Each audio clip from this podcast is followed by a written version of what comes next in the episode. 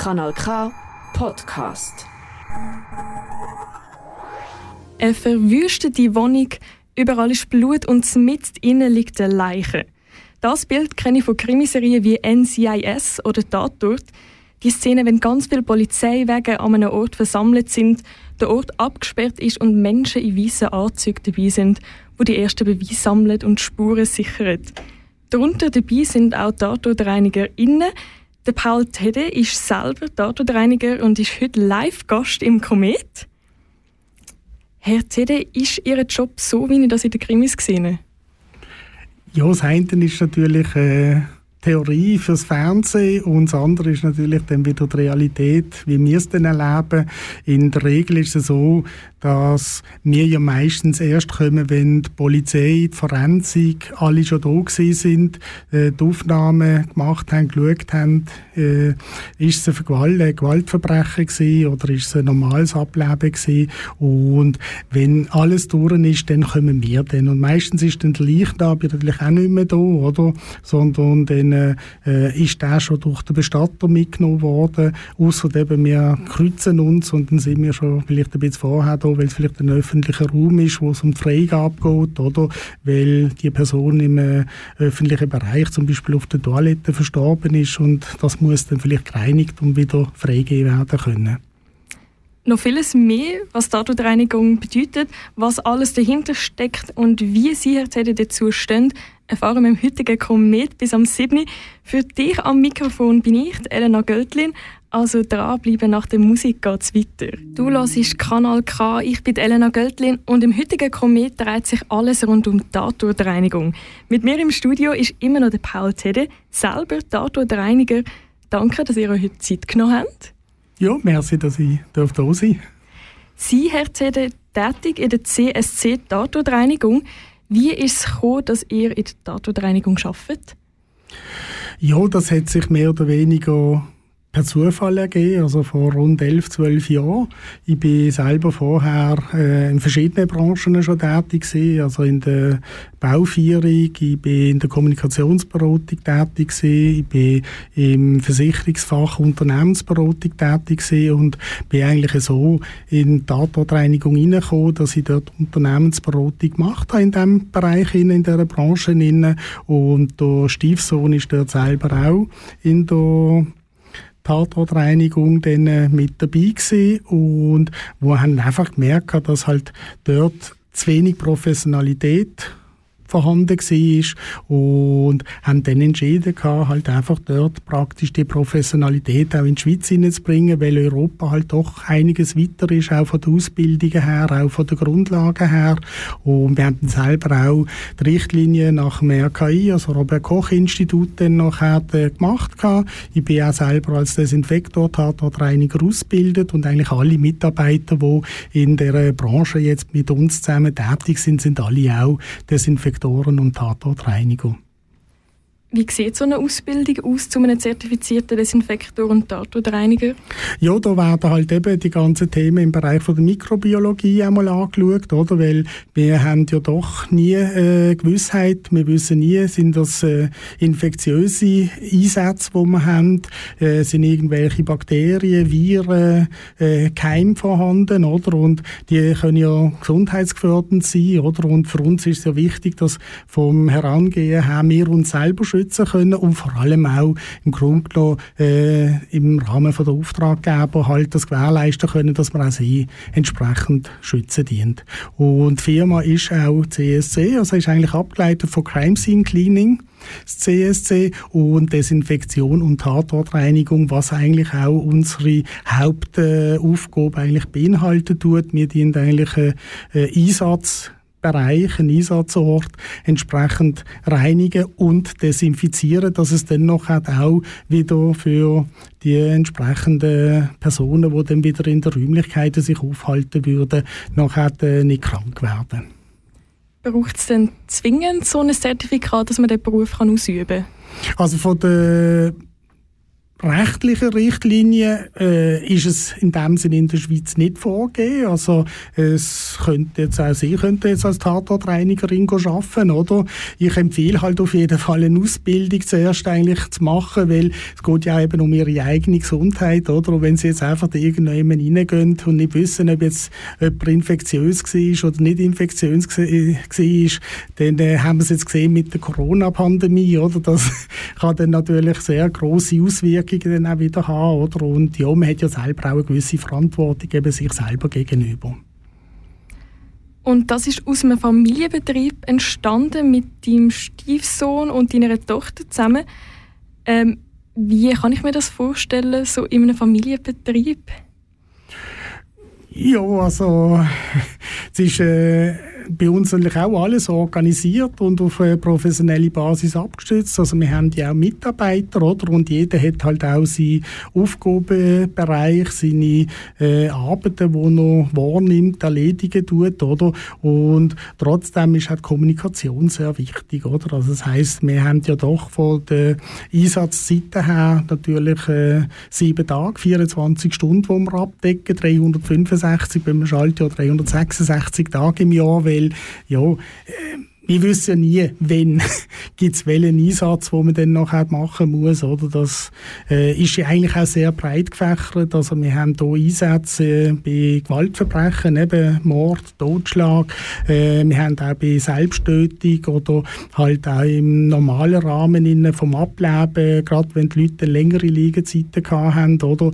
Dann fährt nach 24 Stunden, also die Verwesung fährt schnell aber nach 24 Stunden fährt auch an, Körperflüssigkeit austreten und dann geht das relativ zügig, dann kommt die ganze Mikrobiologie, dann kommen Fliegen, Maden etc., wie man es halt dann sich so ein bisschen vorstellen tut, oder, mhm. vom Verwesungsprozess und das fängt dann auch an schmecken, oder, und ja, äh, da drüber die wir dann halt auch äh, schauen, dass wir das wieder sauber aufbereiten können, oder? Zu dem kommen wir später gar noch ein bisschen genauer, weil einen ersten Eindruck von der Datenreinigung habe ich jetzt schon mal bekommen. Was mich natürlich eben brennend interessiert, ist dann, wie so ein Arbeitsalltag als Datenreinigerin aussieht.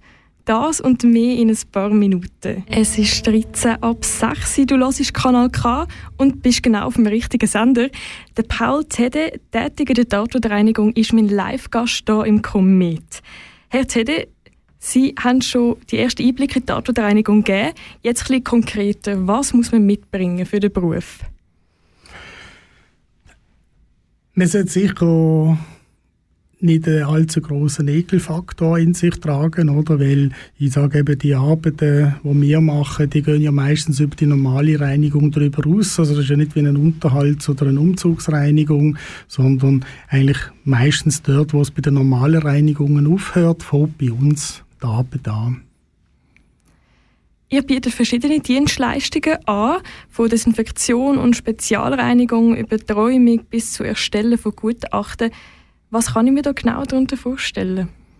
Ja, wir sind halt eben sehr breit gefächert. Also das eine ist eben Gewaltdelikt. Ich meine, wir haben Unfälle, ja, vielleicht jemand, der halt äh, von einer Schalltafel dann äh, erschlagen wird oder vielleicht in eine Arbeitsmaschine hineinkommt, die man aufbereitet dient, über die normalen Todesfälle mit längeren Liegezeiten oder bis hin eigentlich auch zur Verwahrlosung. Also das heißt äh, Messi-Syndrom, oder, wo halt jemand Haushaltsmüll oder sonstigen Abfall im Prinzip hortet oder auch Tierhortung, wo in die Richtung hineingeht, wo man reinigen dient oder halt je nachdem auch wenn die Kanalisation immer äh, unten aufgedruckt hat, das muss dann nachher auch gereinigt und desinfiziert werden. Was für Situationen sind da am häufigsten? Wir haben eigentlich, äh, ich sage mal, im Bereich vom normalen Ableben, das ist eigentlich für uns äh, sicher eine Tages äh, Aufgabe, die wir haben, also wo wir halt hingehen und der Fundort dann eben aufbereiten dient und entsprechend reinigen, desinfizieren dient. Auch je nachdem halt von den Angehörigen her, wo dann auch gerade uns den Träumung überlohnt oder auch dann die Reinigung von der Wohnung für die Abgabe, dann für die Verwaltung. Also wir sind dort eigentlich relativ breit aufgestellt. Jetzt gerade bei einer Verwahrlosung, Wie geht ihr da vor bei so einem Auftrag? Ja, also wir kommen natürlich dort an und dann äh, die wir mal zuerst Situationen erfassen und dann den Einsatz planen, kurz absprechen und dann äh, schaffen wir es halt entsprechend, je nachdem, wenn es eine grosse Verwahrlosung ist, halt dann von vorne nach hinten. Also wir haben da schon mal einen Fall gehabt, wo wir drei Tage gebraucht haben, bis wir dann überhaupt zum Fundort uns haben können vorschaffen, weil halt das so zugemüllt war und zu äh, gelagert. Ja, so wie Sie das erzählen, mit zugemüllt, da kommen mir gerade Bilder im Kopf, wie man in eine Wohnung läuft und es ist alles einfach voll. Voll mit Müll und irgendwie noch Schimmel an der Wand, Dreck. Ist das wirklich in dem Fall so ein bisschen der Normalfall? Ja, also es ist nicht gerade der Normalfall, aber das kommt eben durchaus auch vor, dass man dann wirklich äh, praktisch über Müllberge drüber rausklettern muss und dass, wenn man dann das abgedreht hat, dann kommen dann äh, Schimmelpilz äh, zu Vorschein in allen Farben. Also haben wir von grün, gelb, schwarz bis ja alles halt im Prinzip. Also wir haben auch schon in gewissen Wohnungen Tierkadaver dann gefunden, oder, wo dann auch zuerst dann müssen dann wieder entsorgt werden. Also gibt im Prinzip nichts, was es nicht gibt wird man da jedes Mal aufs Neue überrascht. ja, es ist, äh, es ist natürlich schon ein Beruf, wo man natürlich nicht planen kann, oder? Es ist, jeder Tag ist wieder individuell äh, anders, oder? Und trotzdem im Gesamten geht es ja immer eigentlich um äh, Reinigung und Desinfektion halt von äh, speziellen Rahmenbedingungen. Und ich komme jetzt da an, in dem Ort und vielleicht braucht ihr zuerst mal drei Tage, bis ihr wirklich da am Ort selber könnt sein könnt. Wie geht ihr denn vor? Also wird zuerst desinfiziert, wird zuerst geräumt? Äh, wie kann ich mir das vorstellen? Also je nachdem, eben, wie der Fundort ist, wie die Verwahrlosung ist, die wir natürlich dann äh, in der Regel eine Vordesinfektion machen, weil eben wir wollen die ja auch gesundheitlich zuerst selber schützen, bevor wir dann nachher an die Arbeit gehen. Was für Utensilien nehmt ihr da mit? Oder wie sind ihr da vielleicht auch gekleidet vom Schutz her? Ja, also auch hier, wenn es jetzt eine harmlosere Sache ist, dann haben wir einfach die Einsatzkleider und die haben halt entsprechend natürlich dann mit den Schutzvorrichtungen halt äh, äh Atemschutz oder? Von, sag jetzt, äh, Atemfiltermasken bis über äh, Gasmasken halt im Prinzip in verschiedenen Bereichen halt individuell dann entscheiden, auch vom, vom, von der Schutzkleidung her. Ich meine, klar, wir arbeiten natürlich immer mit äh, Nitrilhändchen auch, weil wir ja da auch das nicht direkt äh, anlängen möchten, haben Schuhüberzüge oder halt eben arbeiten dann im Overall oder mit Gummistiefel, halt je nachdem, wie nass der Fundort ist. Also, ja. Aber es ist grundsätzlich so, dass wir eigentlich praktisch immer mit Einwegmaterial arbeiten, oder? Weil, gerade wenn wir im kontaminierten Bereich sind, dann äh, möchten wir das ja dann nachher nicht wieder irgendeinen anderen Einsatz verschleppen, oder? Sondern da haben wir einfach dann unser Einsatzmaterial, wo wir dann nachher auch nur für den Einsatz dann gebraucht haben. Und wie ist denn das mit dem Geruch? Schützt da eine Maske, dass man da nichts mehr mitbekommt? Ja, also äh, gibt natürlich auch hier verschiedene Filter für die Masken, oder? Ich meine, der grösste Filter, der dann nachher auch einen NO-Filter beinhaltet, also wo sogar Gase äh, absorbieren tut, äh, das nützt natürlich dann schon auch. Aber, aber es gibt eben je nach dem Einsatzbereich, wo man halt entsprechend auch die Geruchsemission dann mitbekommt und oft vielleicht dann auch im Nachhinein mal vielleicht irgendwie so ein Déjà-vu hat, oder, dass man in einen Einkaufsladen kommt und das Gefühl hat, oh, das schmeckt jetzt da fast nach Verwesung oder das kann durchaus vorkommen. Also. Das, äh, das, das fände ich aber jetzt gerade ein bisschen unschön. Also wenn ich dann in meinem Privatleben, ich bin nicht mehr am Arbeiten, nachher will ich einfach an die feinen Gerüche erinnern, oder stört sie das mittlerweile nicht mehr? ja, man hat natürlich auch eine gewisse Routine. Also ich sage eben, es ist unser Tagesgeschäft, oder? Und ich meine, wir sind ja immer wieder mit äh, starken Geruchsemissionen konfrontiert und ja, es ist auch hier der Umgang damit, also eine gewisse Abgrenzung, eine gewisse Professionalität und ja, da denkt man dann auch nicht darüber nach, wenn man eben so ein Déjà-vu-Erlebnis hat, oder? Dann äh, sagt man, oh, okay, ja, das ist ja so irgendwie so eine äh, Streich, wo einem äh, das Hirn dann spielt, oder? Ich stelle mir jetzt gerade die Frage, wenn ihr jetzt an einen Ort ankommt, wo jetzt gerade etwas Kriminelles vorpassiert ist, was wisst ihr da denn schon alles was von, der, von der Vorgeschichte? Was für Informationen bekommt ihr da mit? Gut, wenn es äh, mediale Sachen sind, dann äh, bekommen wir natürlich die Informationen selber auch aus den Medien, wo wir schnell nachlesen können, was ist gesehen, was ist nicht gesehen? Aber grundsätzlich ist für uns eigentlich äh, die die Inputs nicht relevant für unsere Arbeit, weil wir werden ja dann aufboten und wir gehen dann an, um eigentlich eben das Geschehene ungeschehen zu machen und die ganzen Ablauf-Sachen äh, vorweg eben mit der Polizei, Forensik, Bestatter etc. ist ja dann schon vorgängig gemacht worden und ist abgeschlossen und wir wissen jetzt, okay, jetzt müssen wir einfach noch den, den Fundort oder je nachdem halt äh, die Gegebenheiten dann reinigen, desinfizieren.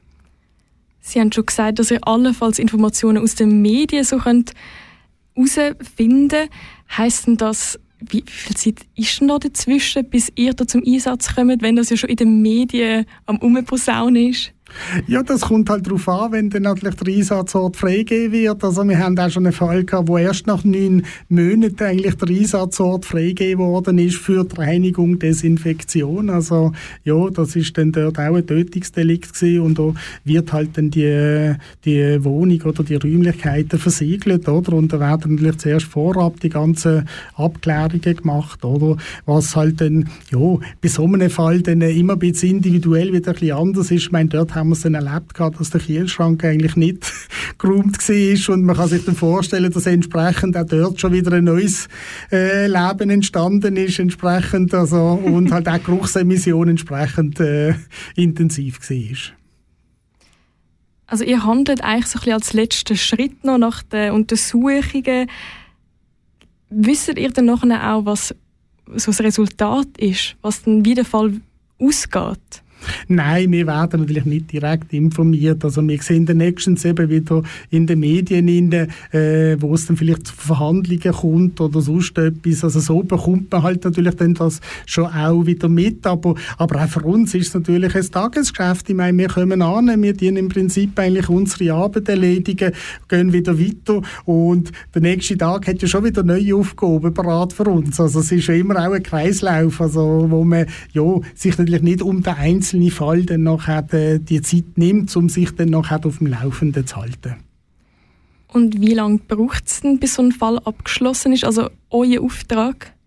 Ist natürlich auch ein bisschen abhängig vom Einsatzbereich. Also ich sage, eine Erstbehandlung kann ja, praktisch von Stunde, zwei Stunden bis äh, mehrere Tage gehen. Oder? Ist ein bisschen abhängig, halt, was vorgefallen ist. Und ja, wir nehmen einfach die Zeit, die wir dann auch brauchen, dass es dann nachher auch wieder auch mit einem Attest kann belegt werden dass das fachgerecht aufbereitet worden ist.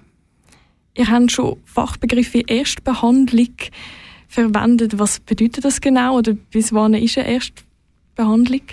Eine Erstbehandlung ist, wenn jetzt zum Beispiel ein äh, Leichenfund war und die Wohnung ist zum Beispiel noch nicht freigegeben oder die Angehörigen haben schon Zugang bekommen zu der Wohnung, aber äh, möchten noch gerne dann noch die Sachen durchschauen, auch im Rahmen von Dokumenten, Wertsachen, aber möchten das natürlich nicht unbedingt dann noch die in der Wohnung machen, wo noch die ja, ganze Kontamination vorliegt. Dann kommen wir, die wir einfach den Fundort aufbereiten, den desinfizieren den Wohnraum, die auch eben die verderblichen Lebensmittel schon entsorgen, damit äh, dort nicht ein Zusatzproblem entsteht und machen dann nachher die Zwischendesinfektion so, dass nachher auch die Ämter oder die Angehörigen dann wieder rein können und nicht mehr unbedingt im Schutz müssen durchschauen.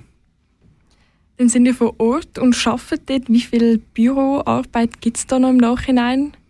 Ja, wir müssen natürlich das Ganze auch dokumentieren, oder? damit wir dann am Schluss auch den Auftraggeber können belegen was haben wir gemacht, was ist gemacht worden und auch entsprechend eben so Test können abgeben, damit die nachher äh, wissen, dass es auch von unserer Seite freigegeben worden ist. Denkt ihr, während ihr eure Arbeit am Machen sind vor Ort an Hintergrund? So ein bisschen was an die Geschichte oder was, was jetzt eigentlich passiert ist, dass ihr überhaupt da sind? Gut, wir arbeiten ja nie allein, sondern wir arbeiten eigentlich immer als Einsatzteam, oder? Und man hätte ja eigentlich auch äh, als, als äh, Einsatz Team ja die Möglichkeit, sich untereinander auszutauschen. Das machen wir auch. Wir schwätzen im Prinzip auch vielleicht eben über spezielle Fälle, die wir erlebt haben. Und im Grunde genommen tut man das eigentlich auch so als Team mittragen. Also ja, man ist eben nicht allein auf weiter Flur und ja, und haben durch das natürlich auch, durch dass es ja ein Tagesgeschäft ist für uns, eine gewisse professionelle Distanz auch. Mit Ausnahmen, wo man vielleicht ein bisschen mehr darüber Gedanken macht. Also ich habe es persönlich einmal erlebt gehabt bei einem äh, Einsatz, wo äh, Suizid war von einer Person, die ich eigentlich persönlich erkannt habe. Dann hat man vielleicht eben auch äh, einen anderen Bezug zum Einsatz, oder? Weil man weiß jetzt im Grunde genommen, wer die Person war. Man hat natürlich im Prinzip einen anderen Bezug, wie wenn man jetzt an einen Einsatz kommt, wo man keinen direkten persönlichen Bezug zu einer Person hat. Und ihr habt dann trotzdem für euch entschieden, dass ihr den Auftrag annehmen wollt? Ja, selbstverständlich. Also eben, ich sage ja auch, eine gewisse Abgrenzung, eine gewisse Professionalität äh, gehört ja auch zum Job dazu. Und ja, ich, ich sage eben, im Alltag ist das ja auch eine Momentaufnahme, eine Sequenz von etwas, was man erlebt hat und dann geht es ja schon wieder weiter in den nächsten Einsatz.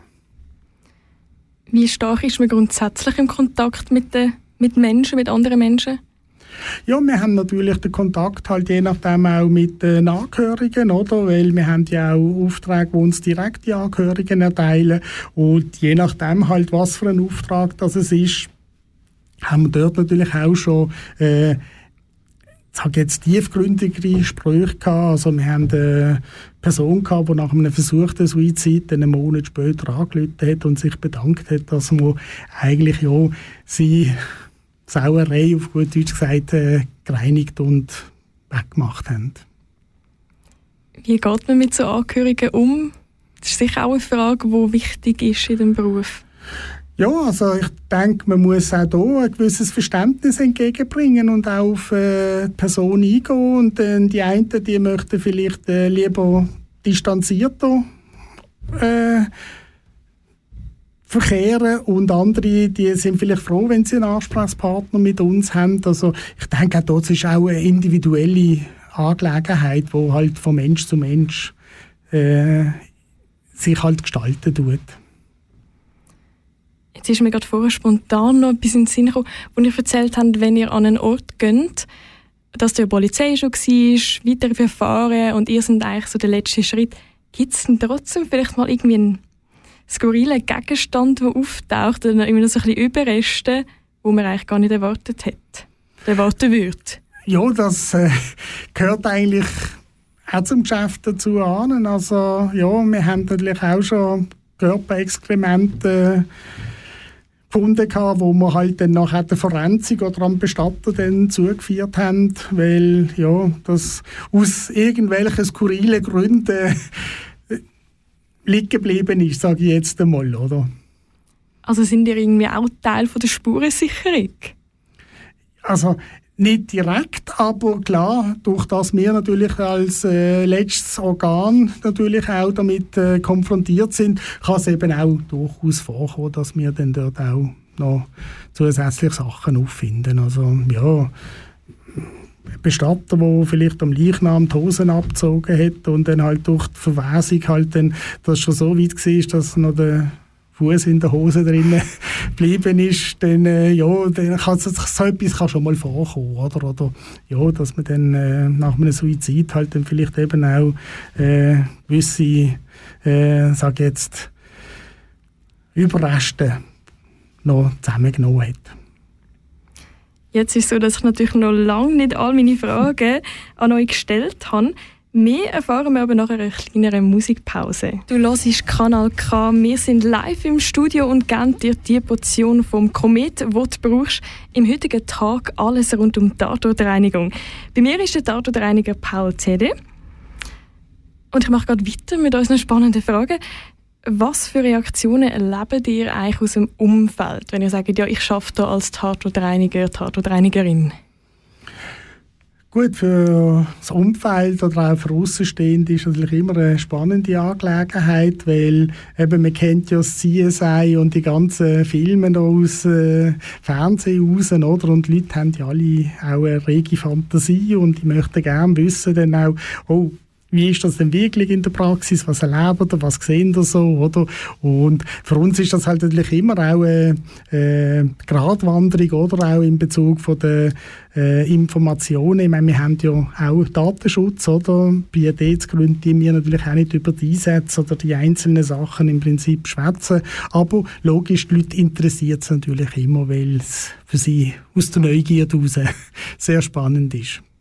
Also tendenziell positive Reaktionen, neugierig oder gibt es auch Positionen, die gerade ein bisschen abgeschreckt sind? So, oh nein, da möchte ich nicht damit zu tun Also schon durchaus positiv. Also auch Leute, die natürlich äh, mit dem dann lieber nicht konfrontiert sein möchten, also die sagen, ja, das wäre jetzt nicht für mich, oder? Ja, ist ja auch legitim. Also es braucht ja hier, äh, äh, sage jetzt eben eine gewisse Abgrenzung, um diesen Job zu machen. Aber es ist auch ein Job, der muss gemacht werden. Also ja, im Grunde genommen, irgendjemand muss sich ja auch darum kümmern. Und das ist das, was uns eigentlich ja auch wieder äh, zurückkommt, dass man aus dem Umfeld von den Angehörigen auch die Dankbarkeit ja auch wieder zurückbekommen, dass sie froh sind, dass sie sich nicht selber haben müssen eigentlich mit dem ja, auseinandersetzen.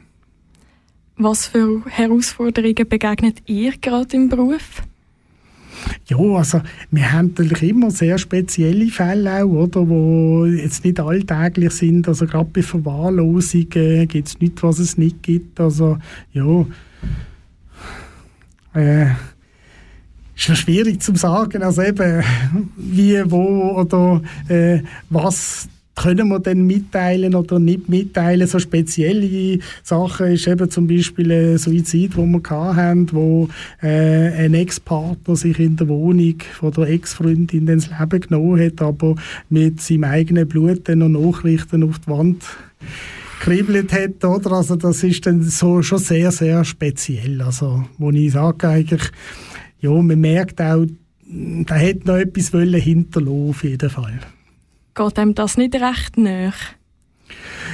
Es geht dann vor allem für die Betroffenen recht nach. Oder? Für uns ist es eine Aufgabe, wo wir sagen, ja, ist es wieder eine speziellere Sache. Oder? Aber ich meine, logisch, die Leute, die dann mit dem konfrontiert werden, für die ist das natürlich, äh, ja, sage jetzt, äh, schwierige Situation, einen Umgang damit zu finden. Das sehen wir ja dann nachher auch, dass natürlich auch so, gerade in so Fällen dann Fragen kommen auch, wenn jetzt jemand freiwillig entschieden hat, äh, aus dem Leben entscheiden, dass das Umfeld sich dann halt oft auch ein bisschen fragt und vielleicht, vielleicht indirekt auch ein bisschen Vorwürfe macht, oh, hätte ich vielleicht noch etwas müssen merken oder habe ich, wieso habe ich nicht gemerkt und ja, da habe ich auch eine Mutter mit zwei Kindern gehabt, die gesagt hat, sie hat eigentlich gerade eine Stunde vorher mit dem telefoniert gehabt und hat ihm nichts angemerkt. Also, oft ist es eben wie mit mhm. der Person, die sich dann noch bei uns dann bedankt hat, hat uns dann nachher gesagt, also er könnte sich eigentlich gar nicht mehr in die Situation zurückversetzen. Also, wo er dort drin war, meistens ist es dann noch irgendein Tunnelblick, wo dann die Leute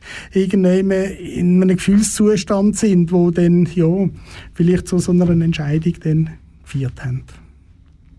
Sind in dem Fall auch öfters mal die Ansprechperson selber nicht nur, dat, nicht nur putzkräftig, sondern halt auch Ansprechperson im Persönlichen nachher? Ja, je nachdem haben wir das eben schon auch, dass dann die Angehörigen auch de, äh, das Gespräch suchen oder halt eben auch nehmen durch im Grunde genommen ja auch äh, gewisses Verständnis erwarten oder möchten im Prinzip, wo wir ja eigentlich auch äh, können so weit eigentlich entgegennehmen oder halt auch das Verständnis entgegenbringen, dass ich halt sagen muss, für uns ist das trotzdem eine Alltagssache, äh, wo wir doch immer wieder erleben und halt eben auch durch das auch auf die Leute können eingehen und auch mit ihnen ein gutes Gespräch führen können.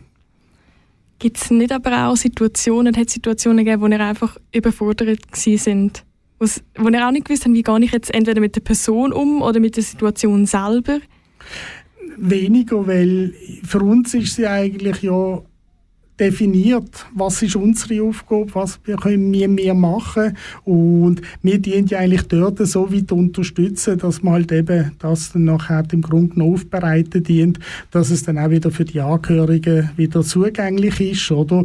Und klar gibt es dann Situationen, wo die Angehörigen im Prinzip dann vielleicht eigentlich gar nicht mehr unbedingt dann vielleicht den Raum oder das Zimmer betreten möchten, oder? Und dort probieren wir dann eigentlich auch in Form von einer Begleitung dann mit den Leuten eigentlich die Schwelle zu überwinden, damit sie doch zumindest eigentlich wieder äh, unterstützt einen Zugang bekommen, oder? Aber wir respektieren auch, wenn natürlich jemand im Prinzip eigentlich sich dann ganz zurückziehen möchte. Ich meine, das erleben wir auch, dass Angehörige eigentlich gar nicht in den Bereich hinein möchten, wo jetzt vielleicht ein Angehöriger drin verstorben ist. Also auch das, die wir selbstverständlich respektieren. Inwiefern gibt es denn auch Situationen, wo euch nach dem Feierabend auch noch beschäftigt? Ja, man, gerade bei speziellen Fällen ist es so, dass man sich eben im Team ja austauscht und auch darüber schwätzen tut oder halt auch eben äh, auf gewisse spezielle Sachen dann nachher auch äh, zu sprechen kommt oder wieder darauf eingeht. Und das klappt gut, dass man das dann untereinander so kann verarbeiten kann? Auf jeden Fall, ja.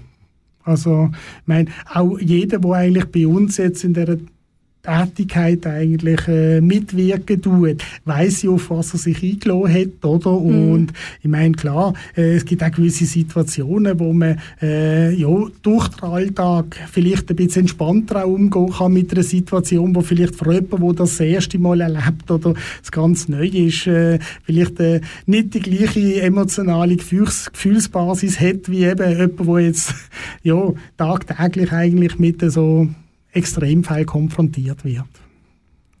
Gibt es auch Bilder, so ganz bildlich etwas, wo einem begleitet? Oder kennt ihr gerade eine Situation, wo euch wirklich hängen geblieben ist? Wo ihr heute noch denkt, oh, da weiß ich in- und auswendig, wie was wo abgelaufen ist?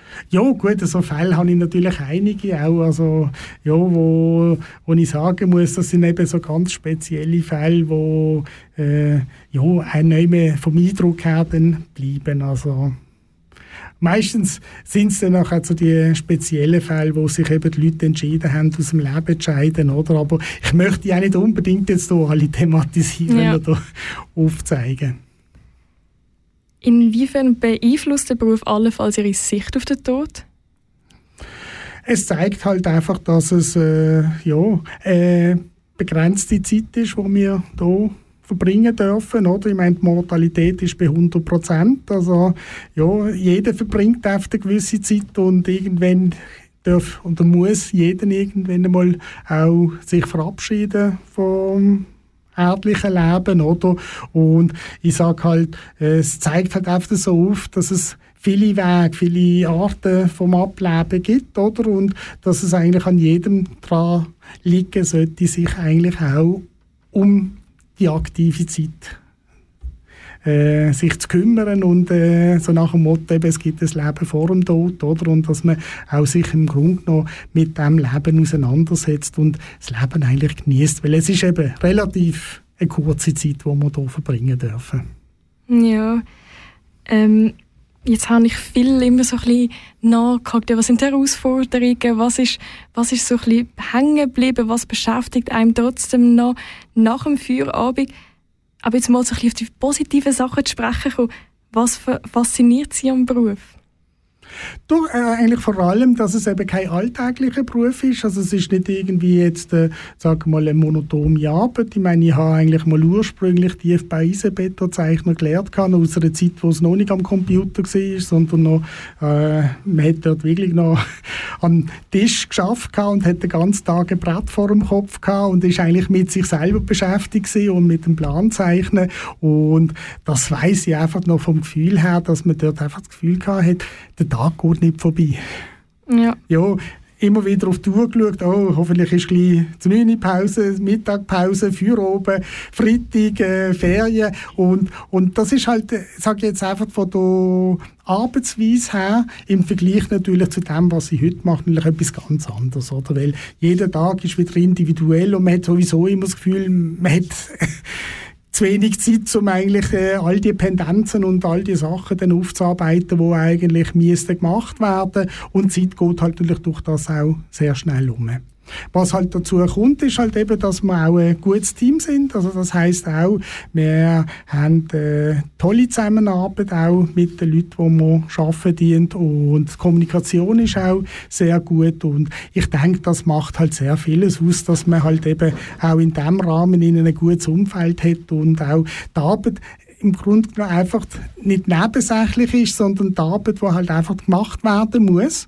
Aber man macht es eben, wie gesagt, nicht allein, sondern man macht es eigentlich in der Gemeinschaft. Euer Job führt zu einer, ist ein Mehrwert für die ganze Gesellschaft.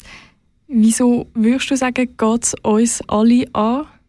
Oder wieso braucht es Ihren Job in der Gesellschaft?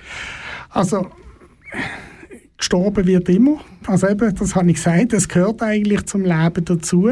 Und ich sage auch, im Prinzip ist es eigentlich schön, wenn man nicht von unserer Dienstleistung jetzt äh, äh, profitieren muss, sondern im Prinzip äh, vielleicht äh, einen hohen Kontakt hat zu den Angehörigen und vielleicht Personen im Prinzip dann zufrieden im Prinzip im Altersheim ableben können oder vielleicht friedlich daheim einschlafen können, oder? Aber für all die, die vielleicht nicht so einen engen Kontakt haben oder halt vielleicht aufgrund von, von der Situation dann, äh, die Liegezeit sich verlängert hat, dann äh, sage ich, ja, ist das natürlich trotzdem eine tolle Sache, wenn man da im Prinzip auch Bevölkerung unterstützen kann. Und das ist auch das, der Grund, es braucht es. Also irgendjemand muss es ja auch wieder machen, wenn es nicht in dem Sinn dann nachher jemand selber machen müsste.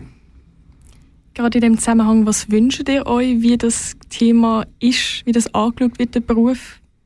Oder sind ihr zufrieden, wie es momentan Thema ist? Also ich denke mir, wir werden in dem Sinne auch wahrgenommen von denen, die die Dienstleistungen beanspruchen müssen und eben sind eigentlich dankbar, dass es Leute hat, die das dann nachher für sie übernehmen und wo das fachgerecht dann äh, erledigen dient. Jetzt habe ich noch eine Abschlussfrage und zwar wie hat Ihr jüngere Ich reagiert? Hatte sie gesagt, dass Sie mal als Tatortreiniger unterwegs sind?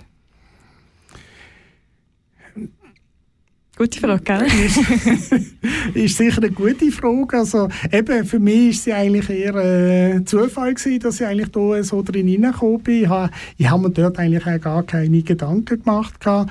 Habe ja, vor da jetzt 30 Jahre im Prinzip mal im Umfeld einen Todesfall gehabt, mit einem längeren Ableben, wo ich dann dort auch geholfen habe für die Räumung. Und das ist aber noch zu einer Zeit gewesen, wo ich eigentlich mit der Geruchsemission nicht wirklich äh, klargekommen bin und ich habe mir das dort sicher nie äh, vorgestellt, dass ich jetzt in diesem Bereich mal später arbeiten würde. Mittlerweile ist es jetzt schon 1849. Der Komet neigt sich langsam am Ende zu. Wir hören noch ein letztes Lied. Das war es schon für heute mit dem Komet. Herr Zede, vielen lieben Dank für den spannenden Tag mit Ihnen. Auch herzlichen Dank, dass ihr hier sein durfte. Auch für mich war es eine sehr spannende Angelegenheit. All weitere Informationen zu der CSC Tatortreinigung, die der Paul Tede schafft, findest du unter csc-tatortreinigung.ch. Willst du den Tag nochmal hören, findest du ihn ab morgen unter kanalk.ch. Nach dem Komet folgt unsere Kompass-Sendung Espacio Portugues Brasil. Für dich am Mikrofon sind Elena Göltlin und Paul Tede. Danke fürs Einschalten. Das ist ein Kanal K Podcast Jederzeit zum Nachhören auf kanalk.ch oder auf deinem Podcast App.